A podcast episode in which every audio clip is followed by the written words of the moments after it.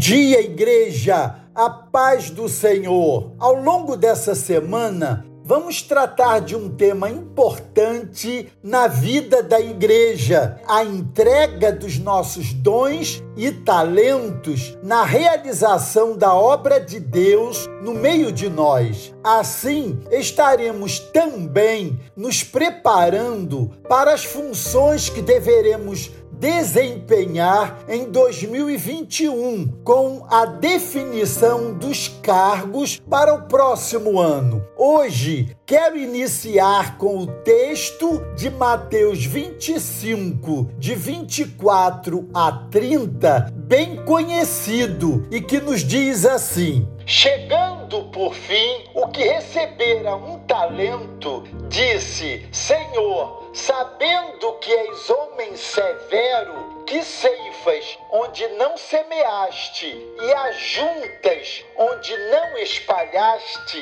receoso, escondi na terra o teu talento. Respondeu-lhe, porém, o Senhor, servo mau e negligente, sabias que ceifo onde não semeei, e ajunto onde não espalhei, cumpria, portanto, que entregasses o meu dinheiro aos banqueiros, e eu, ao voltar, receberia com juros o que é meu. Tirai-lhe, pois, o talento e dai-o ao que tem dez, porque a todo que tem se lhe dará e terá em abundância, mas o que não tem até o que tem lhe será tirado, e o servo inútil lançai-o para fora nas trevas.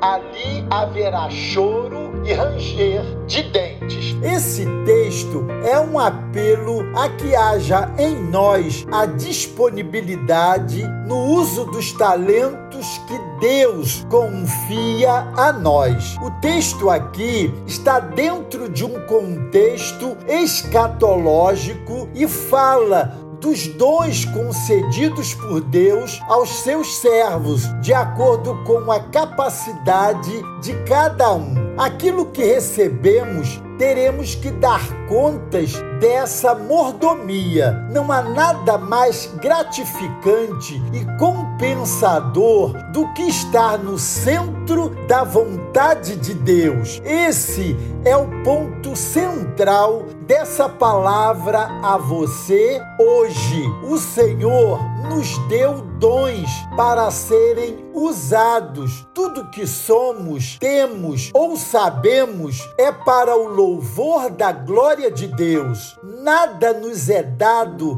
por acaso, aleatoriamente. Nada pode ser desperdiçado. Os dons devem ser exercitados, do contrário, atrofiam. Que hoje o Senhor possa nos despertar diligentemente para servi-lo aonde quer que estejamos e com aquilo com que ele mesmo nos capacitou. Por que será que Deus lhe deu exatamente as habilidades que você tem. Já parou para pensar nisto? Nada é secular para o servo de Deus. Antes, tudo é para a glória dele. Não existe em nossa vida essa dicotomia entre o secular e o sagrado. Tudo tem um caráter sagrado. Sua família, seu trabalho, seu casamento, seu estudo. Portanto, seja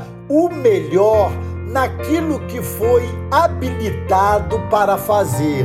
Não enterre seu talento. Essa parábola nos chama a atenção para essas verdades.